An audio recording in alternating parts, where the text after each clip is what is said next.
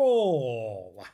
Sejam bem-vindos a mais um episódio desta coisa fascinante, mirabolante, chamada Túnel de Vento. Um podcast onde eu vos forneço o farnel para o intelecto. Vocês estão um bocadinho esfomeados, famintos de miolo, vá de migalhas para o miolo. Eu quero é que o vosso miolo engorde. E nesta altura poderão estar a pensar: o que é que vem a ser isto? E eu, opa, nós estamos pai virados. Queres ver que esse miolo é anorético? Já se recusa a comer alpista de conhecimento? Queres ver que a gente temos aqui um desaguisado? Eu não sou contra o desaguisado, muito pelo contrário. Agora, também vos digo, quando enceto uma conversa, não é para haver desaguisados. Eu vou com outro intuito. O meu fito é de encetar amizades, de fortalecer relações. O desaguisado, se vier, que é bem-vindo, é só em última instância. E é aí que alguém chega e diz: finalmente há alguém a pôr algo novo em cima da mesa. E nós olhamos para a mesa e o que é que está em cima da mesa? Uma ideia? Um pensamento? Não. A picha de um bêbado. Numa primeira leitura, poderíamos sentir um bocadinho de nojo, sentir uma espécie de surpresa que nos mexe com as tripas. O que é que vem ser isto? Então, mas eu pedi uma picha de um bêbado. Na mesa, não pedimos. Não há ninguém, no seu perfeito juízo, que peça a picha de um bêbado. Quando muito, pedimos uma imperial. E só depois, se a conversa encaminhar para aí, aí sim, picha do bêbado. Sentamos numa pastelaria ou numa taberna e quando damos por ela, pau, picha do bêbado em cima da mesa. Isto pode parecer gratuito, eu entendo, mas se vocês forem frequentadores de tabernas, volta e meia, o bêbado, e às vezes nem precisa ser o bêbado, é uma pessoa sóbria. O que me deixa mais desconfiado é uma pessoa que teve ali a congeminar uma forma de intervir em conversas. E qual é a sua deixa? É uma deixa que nos deixa embasbacados? Que nos deixa a pedir mais poesia? Não, não é uma deixa lírica que nos insufla cabecinha. Não é aquela deixa do Ricardo III, a peça de Shakespeare, a minha coroa por um cavalo. Não, a gente não troca a coroa por um cavalo. É sinal que este personagem não sabe o valor da coroa. Então agora troca uma coroa por um cavalo. Mas que cavalo vem a ser este? É drogadito. O drogadito é que chega a uma certa altura, vende tudo pela droga. É um drogadito. O Ricardo III é a peça que trata do drogado. Mas vamos fugir daí que eu já me perdi. A questão da picha na mesa, que já foi aqui falada logo nos primeiros episódios deste podcast, pode parecer descabida, pode parecer inverosímil, pode parecer gratuita. São formas de insultar a picha do bêbado. Como gesto artístico, é um gesto triunfante é algo que rasga a monotonia. Os críticos de arte às vezes apropriam-se destes termos. Uma peça de teatro rasgou a monotonia. Um livro rasgou o marasmo. Mas eu estou desconfiado que se é para rasgar marasmo, se é para rasgar a monotonia, se é para espatifar o aborrecimento e o tédio, não há ninguém melhor que a picha de um bêbado em cima da mesa. Não há forma do tédio resistir a isso. Aí o tédio mata. Mata, se estiveres quase a morrer, pede uma picha de um bêbado para cima da mesa. Parece gratuito, parece, ai, está já a abusar da picha do bêbado. Não estou a abusar. Estou a falar de temas que preocupavam o próprio Nietzsche. Só que Nietzsche não teve a calma necessária para relacionar o tédio e o possível sofrimento à picha do bêbado. Não teve. E cá estamos nós, no século XXI, a abrir caminho e será o legado. O legado do século XXI no campo do saber será isto. Lembrar-se-ão de que houve um dia um rapaz num podcast a arranjar uma forma para matar o tédio. O tédio não se mata a ver televisão, em relações novas. Não, isso são formas medíocres. Não matam. Fazem carícias. Despentem o tédio. O que faz com que o tédio não se pareça de tédio durante uns minutos. Mas depois o tédio ajeita o cabelo e percebemos que ele não nos abandonou.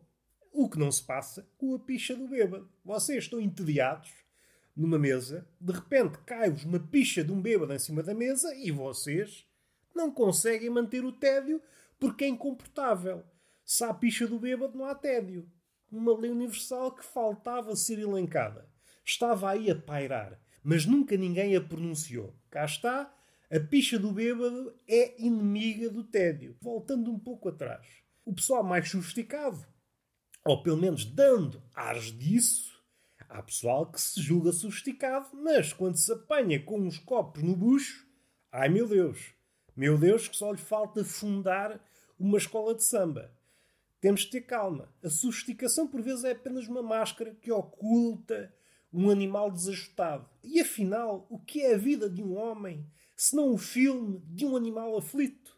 Esta é uma questão que gostaria de ver resolvida, mas não por vocês, porque vocês não têm cabeça. São perus a bacurejar. Mas o peru não bacureja, oh meu amigo. Você é literal. Você não tem direito a falar. Você apestanha-se, não interfira nas minhas ideias, faz favor. Outra picha do bêbado a tombar em cima da mesa. E vocês estão na rua, estão na esplanada, estão na esplanada, e de repente o que é que acontece? Vocês estão ali no pino do marasmo, no pino do tédio, a tragédia está quase a alcançar-vos, e de repente começa a chuviscar pichas de bêbados. Vocês começam a proteger-se, porque não querem levar com as pichas dos bêbados em cima, uma coisa é a picha do bêbado em cima da mesa. Uma picha, duas pichas. E isto é como tudo. Nós estranhamos a primeira picha de bêbado em cima da mesa, a segunda, começamos já a criar uma relação, a terceira, há um padrão, mas a partir da décima somos amigos. Já somos amigos da picha do bêbado. E à vigésima já sabemos distingui-las todas. Já criámos amizades. Já somos velhos amigos. Já estamos a contar histórias. Estão as pichas dos bêbados já sentadas a falar connosco. A fazer um sarau de poesia. Vocês a, contar as vossas mágoas em poema, as pichotas, grandes aedos, a pôr as suas mágoas, por extenso. É uma alegria. É um quadro bonito, barroco e tem que ver com a realidade.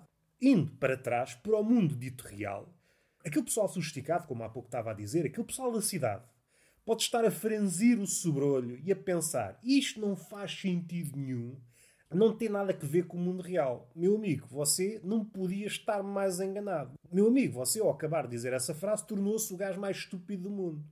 Você não sabe o que é a vida. Não sabe o que é a vida no campo, não sabe o que é a vida nos sítios pequenos. O que não faltam aí é pessoas que, ganhando uma cadela, que é mesmo assim, estando a cavalgar no lombo de uma carraspana, alguém que está num círculo de bêbados, e o bêbado é sempre uma figura singular, pode estar rodeado de bêbados, mas cada bêbado é um bêbado, também é algo que falta apurar. A filosofia tem-se demorado muito com morte, amor, amizade, esses temas que dizemos grandes. Diante da bebedeira revela-se miúpe. Vê os bêbados como vultos borratados. E não é assim. Quem vive no mundo real percebe que o bêbado é um animal singular tem muitas características em comum com o homem, tem muitas características com os outros bêbados, mas também tem muitas características que não encontramos em mais nenhuma espécie. Já me perdi, estou aqui a elogiar o bêbado e eu podia ficar aqui uma tarde. O bêbado, além daquilo que já fui falando nestes episódios, nestas centenas de episódios, por vezes o bêbado desafia o outro bêbado. E é aí que as coisas ficam interessantes. O bêbado diz: Não és capaz de pôr a picha na mesa. Uma pessoa razoável, ouvindo esta, esta discussão, mas que motivo há para se pôr uma picha em cima da mesa? Certamente não há motivo razoável, podíamos estar a criar aqui teorias, mas aparentemente, pelo menos o meu intelecto não alcança, não há motivo nenhum para pôr a picha em cima da mesa. Não há, não há. Mas o bêbado, como nós sabemos, pessoas que vivem no mundo dito real, não se rege pelas leis das pessoas sóbrias. O bêbado diz: Não és capaz de pôr a picha em cima da mesa. E o outro bêbado: Ah, não sou. Cá está ela. Pau, picha em cima da mesa. E uma coisa era isto acontecer num círculo de bêbados. Só que o bêbado, para além de não ter noção do tempo, nem de onde está, o bêbado pode pensar que está numa mesa entre bêbados, mas quando dá conta está a pousar a picha numa mesa alheia. Está um casal um primeiro encontro. Há aquele nervosismo, ai, eu sou isto, e ela, ai, eu sou aquilo.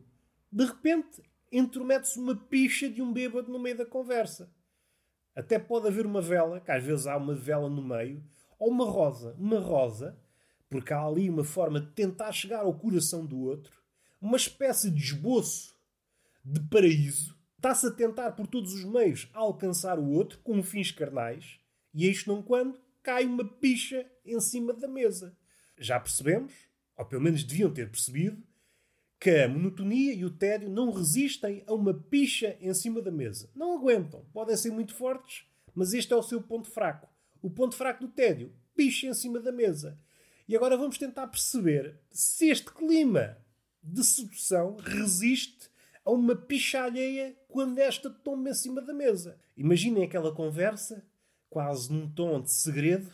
Gosto muito de ti, do teu sorriso, o homem é enganar-se ele próprio. Está a olhar para as mamas e diz: Ah, gosto muito dos teus olhos. E a mulher: Ah, pá, meus olhos não estão aí, estão mais acima. E o homem, para se desculpar: Ah, desculpa, desculpa, eu não percebo nada da anatomia humana. Eu pensava que os olhos eram mais abaixo. E a mulher: Tens muita graça, tens muita graça, mas és um burro do caralho. E este não quando? Picha em cima da mesa. E fica a picha. Nós, pessoas, como é que eu ia dizer? Observadores. Não queremos interferir na cena. Estamos ali, numa mesa ao lado a ver esta cena, que era uma cena de sedução, e um terceiro uh, participante, que é a picha de um bêbado.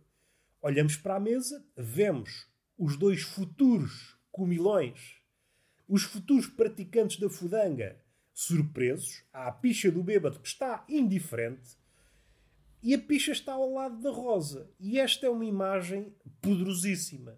É daquelas imagens que a pintura e a arte humana não soube retratar a picha de um bêbado em cima da mesa, ao lado de uma rosa, um futuro casal abismado com esta espécie de milagre.